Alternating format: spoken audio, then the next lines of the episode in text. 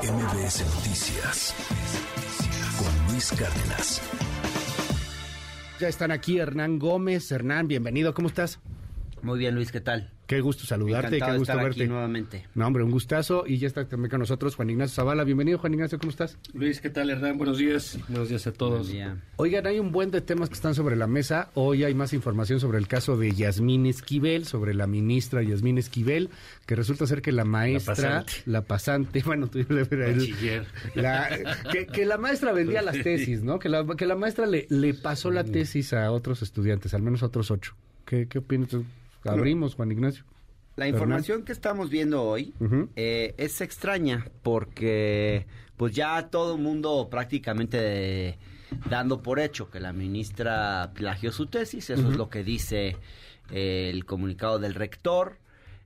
El propio presidente no niega el hecho, eh, tampoco la defiende, ojo, subestima, eso sí, subestima el hecho y dice eh, algo así como, bueno, pero el PRI robaba más, pero eh, al final ya todos de alguna forma dando por sentado que esto es cierto, y de repente aparece, hoy por lo menos yo vi la portada del Universal, no sé cuántos diarios más lo traigan, ustedes presentaron la nota hace un momento, que la famosa asesora de tesis reconoce que o dice o confiesa, ese es el verbo que se Confiesa utiliza, que confiesa, compartió tesis de ministra. Ajá, que él le pasó la tesis de la ministra a otros alumnos eh, y pues al parecer varios de ellos la copiaron o por lo menos uno de ellos la copió, pero que ella se tituló eh, después porque es una maroma de triple dificultad.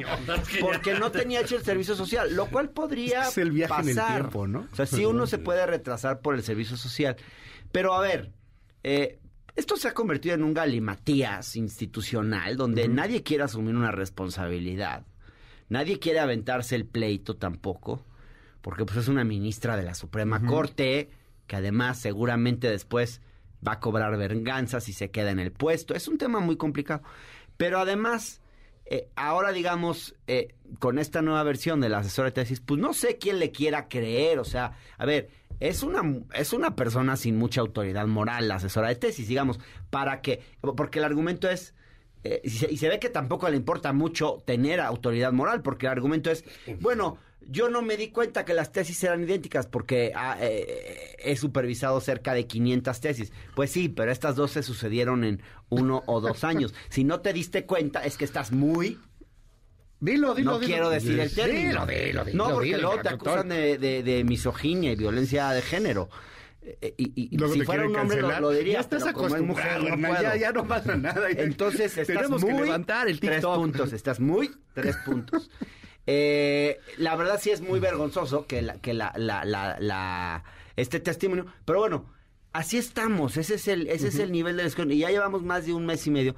Y yo realmente, honestamente, creo que eh, la ministra Esquivel ya perdió autoridad moral, ya perdió autoridad política, ya perdió autoridad ética, ya perdió autoridad jurídica.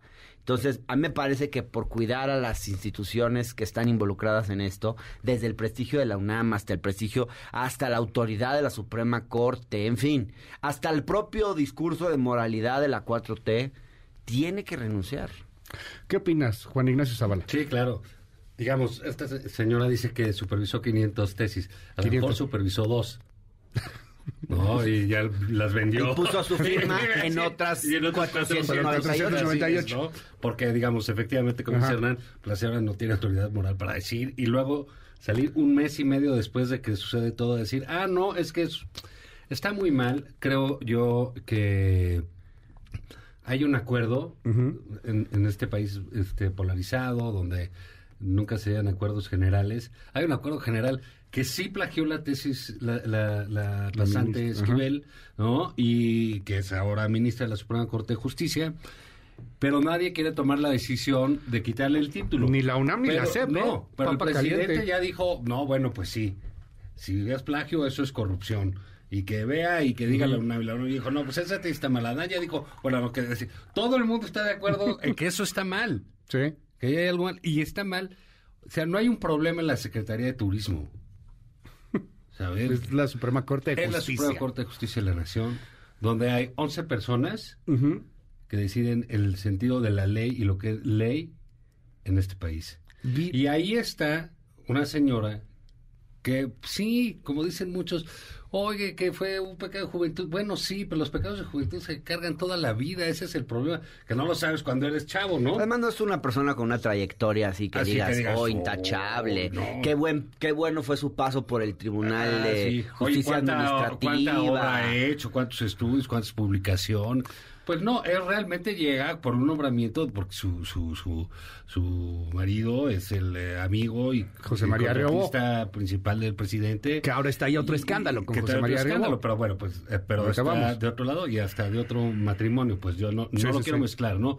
Porque quiero que la ministra pues está ahí eh, incluso hasta por ella, porque se votó por ella, porque el Senado que no, se ve que no investiga ni madres, ¿no? De los nombres que le mandan, pues no supo, no pudo, muchas cosas, no, es- no, no, no fue acucioso en ese, en ese sentido. Entonces yo creo que ahí hay un problema enorme, porque ¿en ¿qué puede acabar, Luis Hernán? No, no sé. Yo creo que esto puede acabar en una opinión de sus pares ¿Cómo? los otros miembros de la Suprema Corte que tienen que decir algo respecto de su compañera.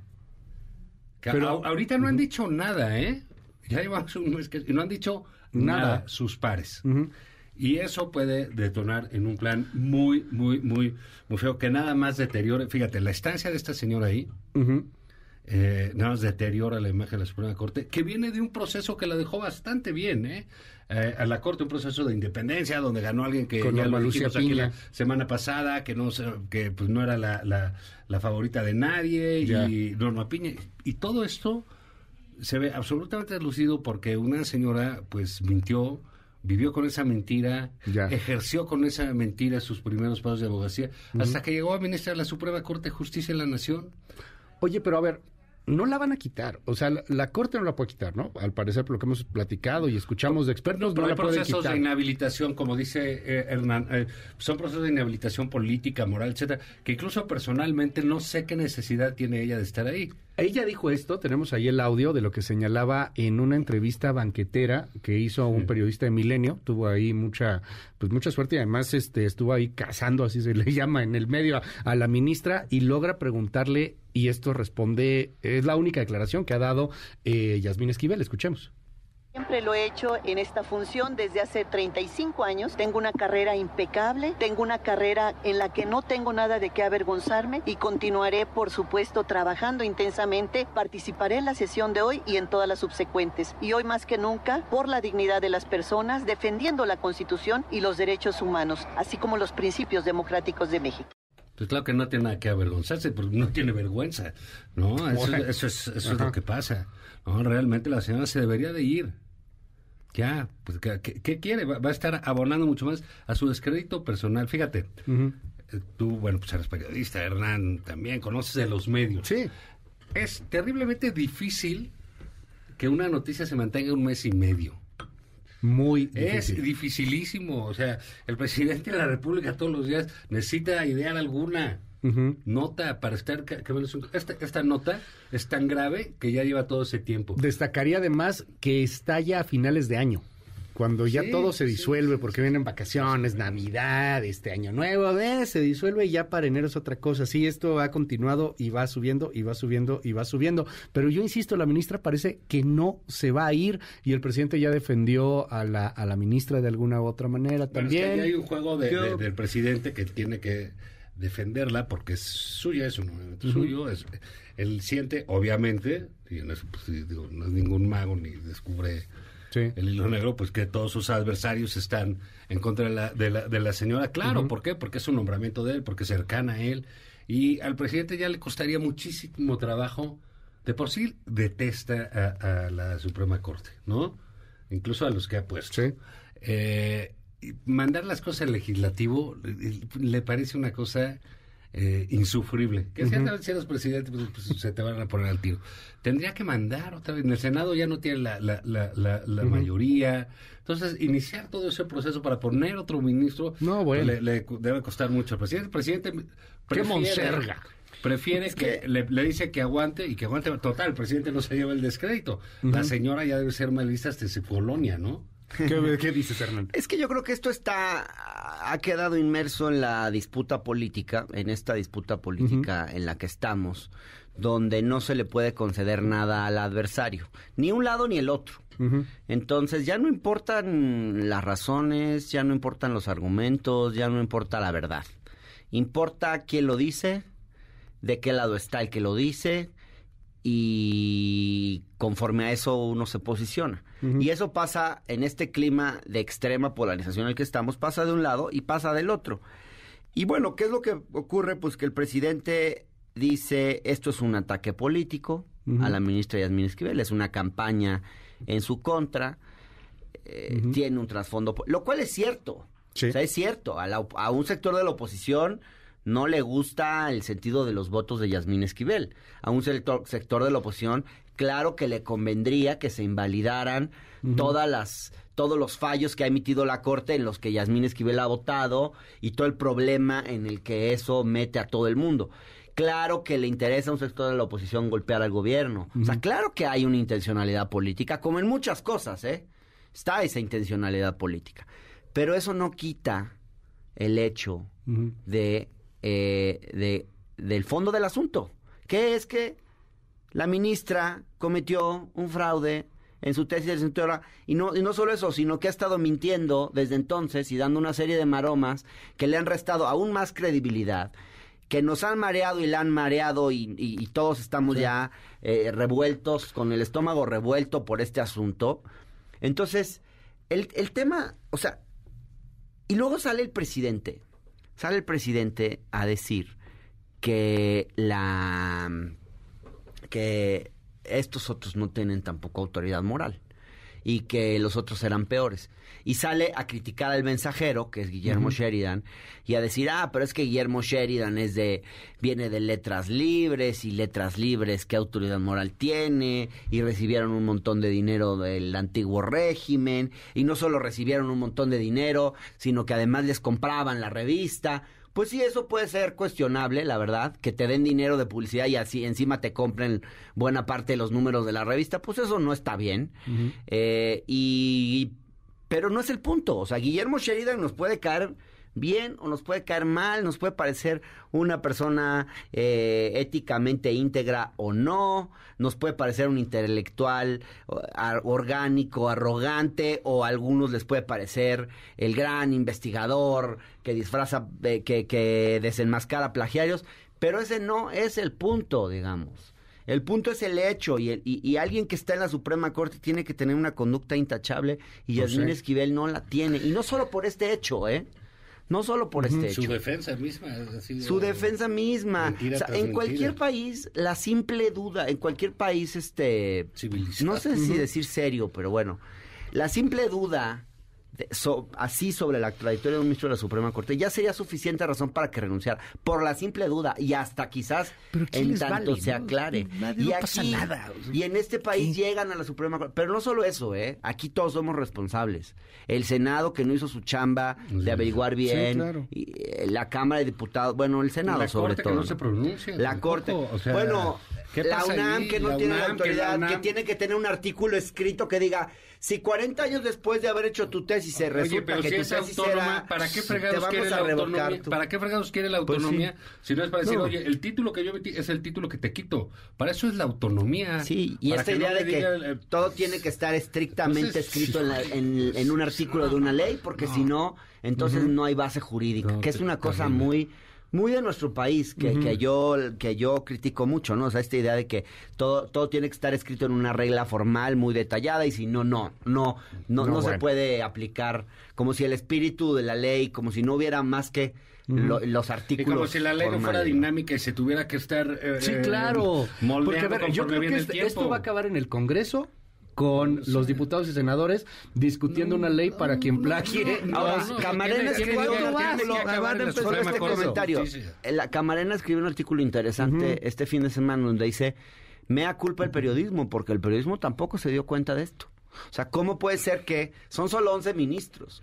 ¿Cómo 11. puede ser que el periodismo, que los periodistas no investiguemos más y mejor a los perfiles que van a llegar a la corte. Claro, no era ta- no era tan descabellado ir O sea, a buscar final la fue el tesis de la señora. Porque el señor O sea, al eh, final fue Sheridan- Pues sí, pero ¿cuánto tiempo después? Cuatro años El después. señor Sheridan, que es el mataplagios, ¿no? Este, Sí, el azote- Sherlock Holmes de los azote plagios, sí. Pero. El ojo, azote de los ojo, plagiarios, dice, Él se bueno, dedica sobre todo a cuestiones de literatura y de investigación académica.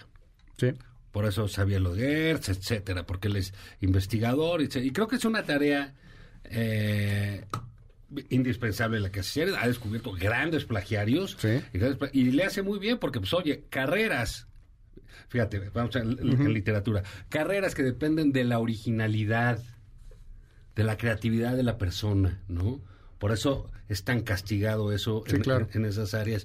Pues tienen, eh, tienen ese castigo. Ahora tú imagínate una persona que dice cómo tienen que ser las leyes en México y que su palabra cuenta y su voto cuenta de esa manera y es producto de un fraude eh, eh, académico, moral, etcétera. Entonces sí, también hay fallas del periodismo, sí hay fallas de todo. Es un caso terrible y por eso esa señora se tiene que ir para orear, para drenar toda esa pus que ha dejado en, en- en la Suprema Corte de Justicia de la Nación. ¿Y si no se va? Si, si no se va, pues esto va a seguir siendo un deterioro y va a ser un problemón. ¿no? Porque mucha gente va a decir que sí hay que ampararse porque ella no tiene, en fin. Y va, va a ser una ministra... Y es que puede pasar que no se vaya. y- y porque el ser fondo, Yo, yo veo que no se va a ir, en ¿eh? el O sea, fondo, a ver, en el clara, fondo todos clarito. yo creo que no los hagamos tontos. O sea, en el fondo todos sabemos que basta con que el presidente le haga una llamada a la ministra y le diga, ministra, creo que lo mejor para todos es que se vaya. Que así empezó el run run y la gente ya va a renunciar, Pero decían el por ahí en presidente Twitter. no lo va a hacer porque, claro, como no le quiere conceder por ningún motivo un triunfo a sus opositores y como piensa que detrás de esto hay una intencionalidad política para afectar a su gobierno, para afectarlo hay, a claro. él, etcétera, etcétera, Pues que sí. sí la hay. Sí, claro. Entonces, por eso pues, se va a poner, se va, yo creo que es muy posible que se plante en su macho y que pues que la señora ahí se quede. Y, y ahora, bueno, va de- pues no en la mano, yo sí quiero separarlo, ¿no? Pero... Ah, el escándalo de Riobó. El escándalo del señor Riobó, ¿no? Que es idéntico al de Gertz con su con, con- con su cuñada, ¿no? Sí. De acusarlos de envenenarse. Pero ¿qué pasa con esta gente, no? Que con esta gente cercana al presidente que a- abusan del poder de su amigo porque tiene lo mismo. Fueron a la, a la fiscalía del Distrito Federal. Eh, Bernardino Godoy que me parece que tiene bastantes luces como fiscal. Este, tiene unas sombras pavorosas en eso de hacerle favores a, a Gertz y Pues, compañía, ¿no? Entonces, bueno, pues ahora va contra la nuera, que es viuda. O sea, no, digamos, es una gente que parece desalmada, ¿no? En, en, en este sentido. ¿Y por qué están metidos en esos escándalos, no? Entonces, creo que el presidente. Ah, y el presidente dice: es uno de los mejores ingenieros del mundo. Mira, esa opinión viniendo de alguien que desprecia la ciencia, pues por, por lo menos está en la segunda. Pero vamos a suponer, ¿qué tiene que ver eso? Nadie le está diciendo que al parecer el señor sí es ingeniero, ¿no? Este, sí ha hecho sus obras públicas aquí en la Ciudad de México, etcétera.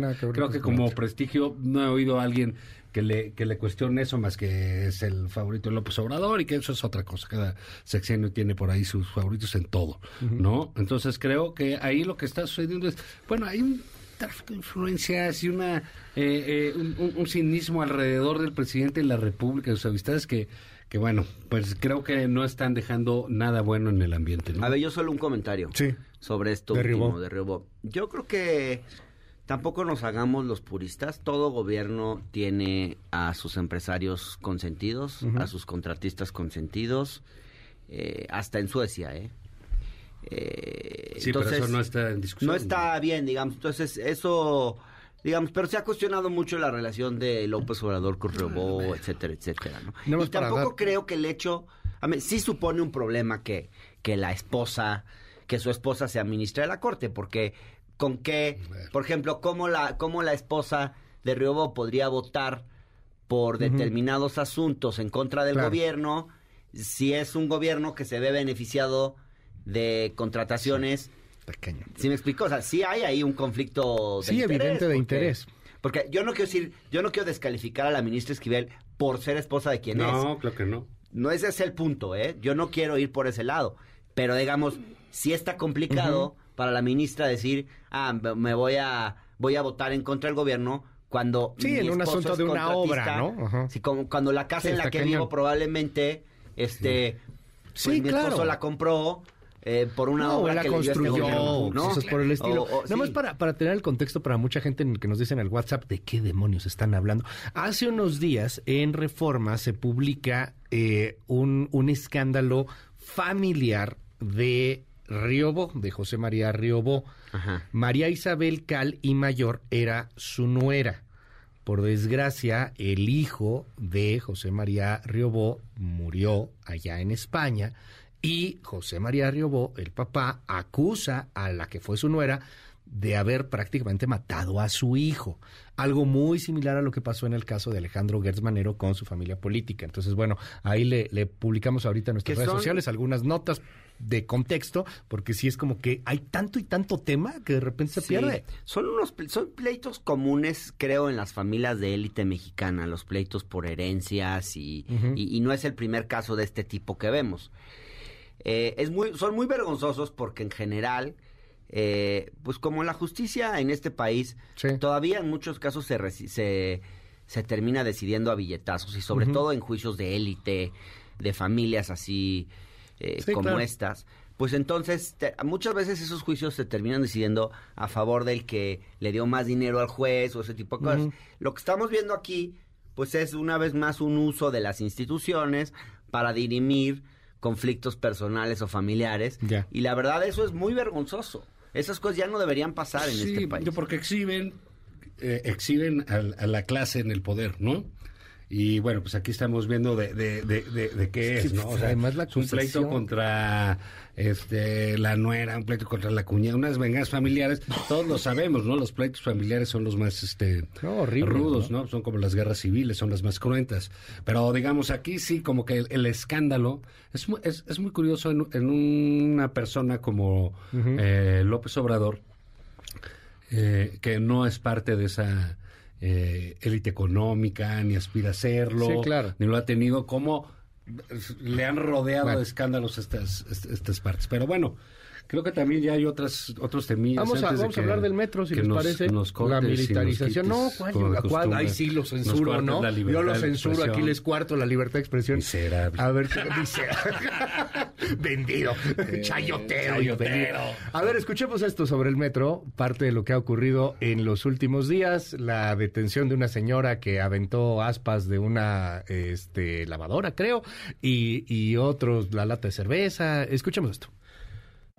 Hay que hacer todas las investigaciones. Lo que sí podemos decir es que son episodios que están fuera de lo que normalmente ocurre. Y por seguridad y sobre todo la preocupación de la ciudadanía, de los usuarios del metro, hemos tomado la decisión de pedir este apoyo, solicitar este apoyo, de tal manera que eh, se instala el apoyo de la Guardia Nacional para la vigilancia del metro, la seguridad de los usuarios.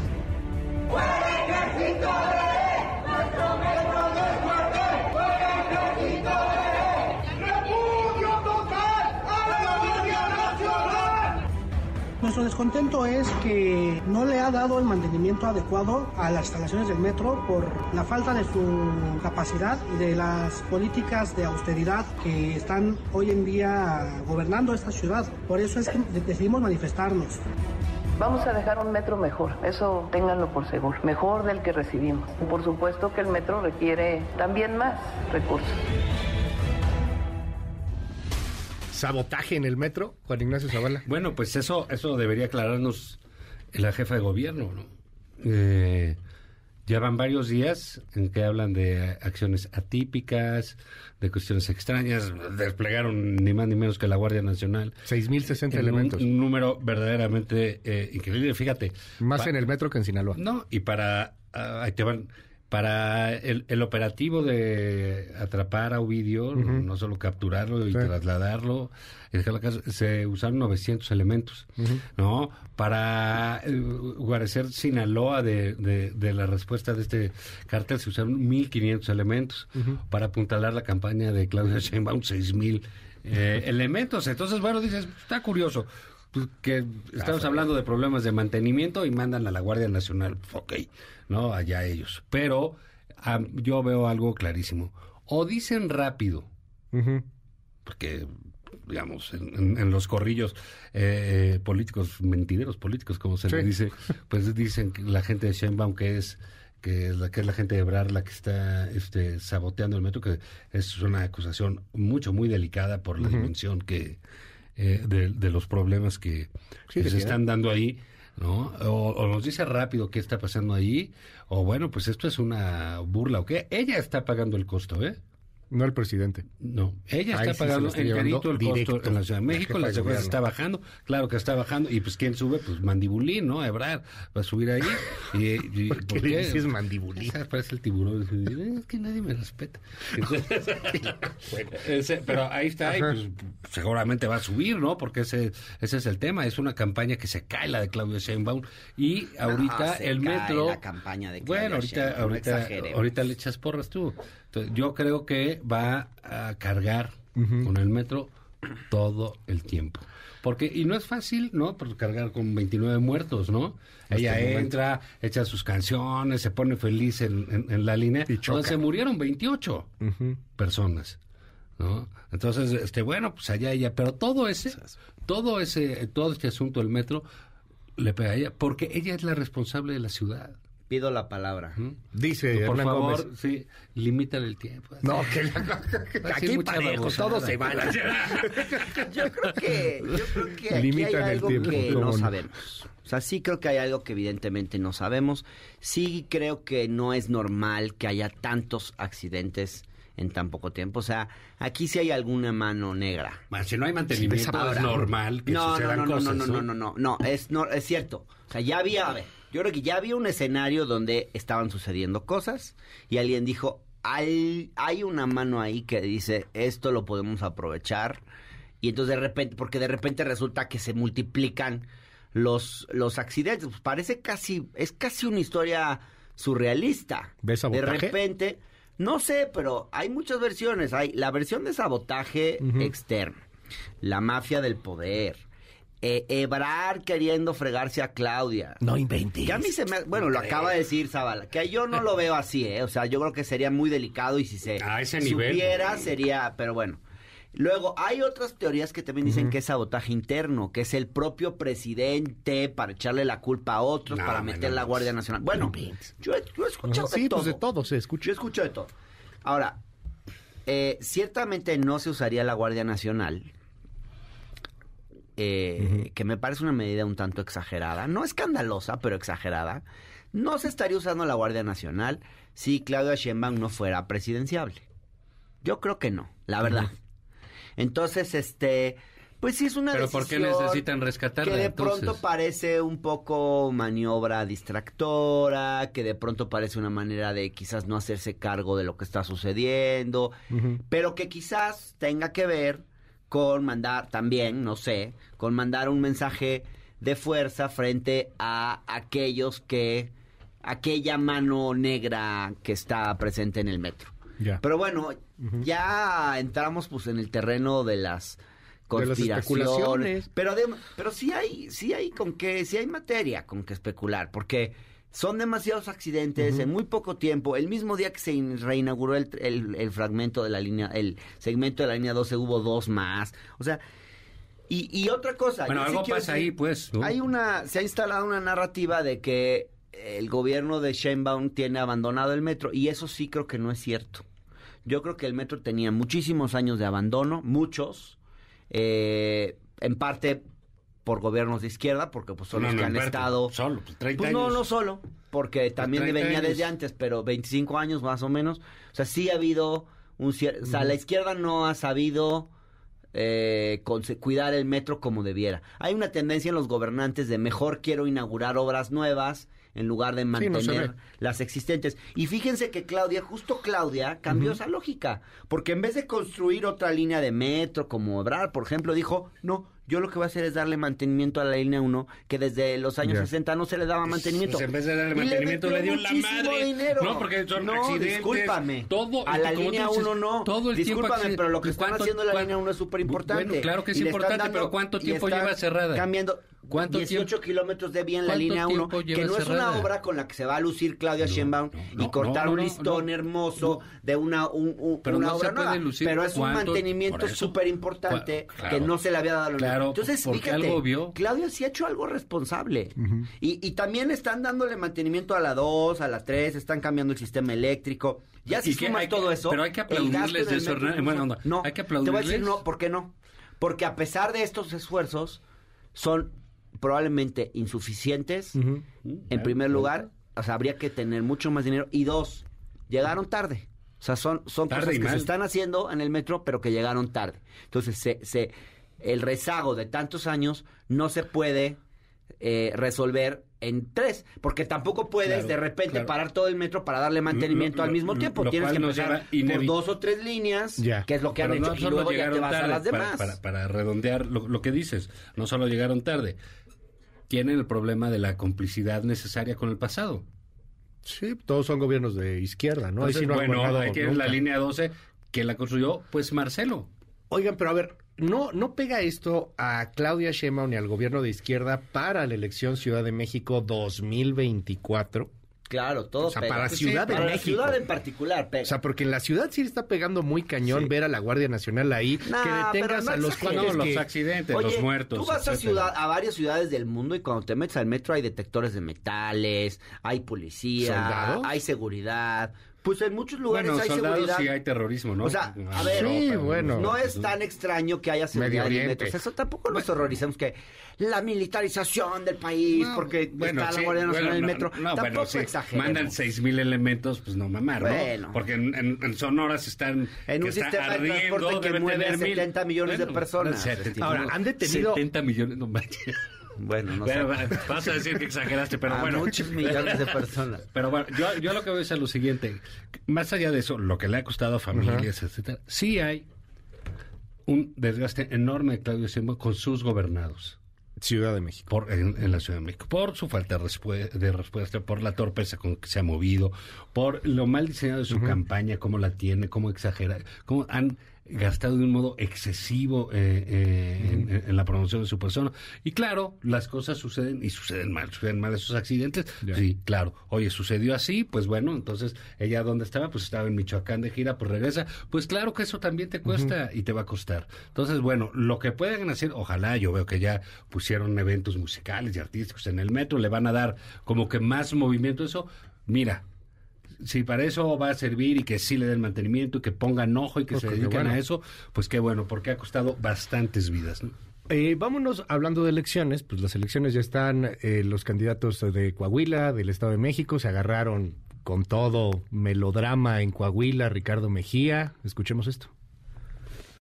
Nos estamos enfrentando a casi, insisto, 100 años de vicios, a 100, casi 100 años de corrupción. Coahuila necesitaba una voz opositora en la elección, que la gente quiere una opción genuinamente opositora al bloque conservador. Si el PRI cree que con esto tiene ganada la elección, se equivoca y se va a llevar una, una sopa de su propio chocolate. Se fue Ricardo Mejía, ahora sí que no me dio ni el adiós, nada más me mandó un papel, sí. Que ni adiós ni las gracias dio. Entonces, a mí me enseñaban siempre desde niño pues que no puedes morder la mano que te da de comer y qué podemos decir de alguien que le mordió la mano al presidente de la República. Imagínense una gente de Coahuila, del PAN, que ahora, por decisión de los de arriba, tiene que apoyar al PRI y a los Moreira, cuando los engañaron no sé cuánto tiempo, diciéndoles que los Moreira eran de lo peor. Ese apoyo sí se ve. Bueno, Coahuila y el Edomex, ¿por cuál quieren empezar? Bueno, mira, a mí me sorprende mucho el eh, esta eh, eh, esta manera de expresarse de, de Mario Delgado, ¿no? Que, delata una educación canina, ¿no? Eh, la cual él se crió, así lo dijo, que le enseñaron a no morder la mano del que da de comer. y en concreto de que eh, Ricardo Mejía había mordido la mano del presidente. Se está riendo todo el equipo en la cabina. ¿eh? Sí, chiste pues, bueno, pues sí, educación pues, canina. pues, sí, pues sí, porque se siente perro, ¿no? Porque eh, el, el- el- el dicho es pues, el perro que muerde la mano del Pues amo, ¿no? Entonces, bueno, pues en esa educación canina en que se crió él, considera que el señor Mejía también es un perro y que mordió la, la mano del amo. Eso por un lado. Por el otro, bueno, pues sí, al parecer eh, lo, lo que estamos viendo en Coahuila es algo que puede multiplicarse en Morena. Eh, y va a ser interesante en términos de, de elección. Yo estoy de acuerdo con el presidente en eso de la alianza y a todos los del PAN que les dijeron que, eh, que ahora que son con los del PRI. En fin, ese va a ser, deberíamos hablar de la alianza el- el- la Sí, semana sí, sí. que entra, porque creo que hay muchas cosas alrededor. Que a ver si les cumple alito, ¿no? También, Pues de entrada, ¿no? De entrada les el vendieron socio. que- Pero aquí lo que puede pasar es que el, el PRI está muy bien colocado en Coahuila, la verdad, con Manuel Jiménez es, que a eh, es un candidato pues preparado y, y está muy bien posicionado. Y entonces lo que se puede dividir es el voto opositor entre Guadiana y Mejía, ¿no? A Ujú. saber qué leyó Mejía, este que le puede competir a Guadiana o quién sabe, pero es un, eh, es un eh, es un poco evidente que van a jugar a eso.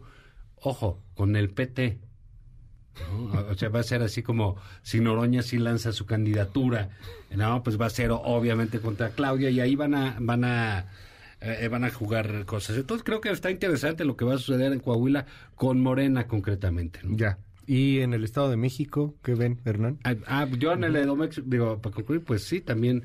Digo, en términos de la alianza, esa negociación, pues es sensata, ¿no? Si, si de lo que se trata es de apoyar al que puede ganar, pues bueno, le toca al PRI en el Edomex y le toca en. en Al Coahuila. PAN en- Yo creo que Delfina no es una buena candidata eh, y creo que va a ir eh, que va a ir cayendo. No sé, la, la del PRI hay que ver cómo se va eh, desenvolviendo, pero recordemos que el PRI en su conjunto se juega, eh, ahora sí que en la casa de la abuela en, Pues en- está jugando en la vida, elección, ¿no? Así es. ¿Tú qué ves, Hernán? Bueno, lo que estamos viendo, eh, empiezo por Coahuila, es un caso muy lamentable que de alguna forma anticipa el tipo de pleitos que podemos ver, que la podremos 4T. ver en la en la llamada cuarta transformación en los próximos años. Aquí estamos viendo un elemento que no veíamos antes, que es que partidos de la misma coalición.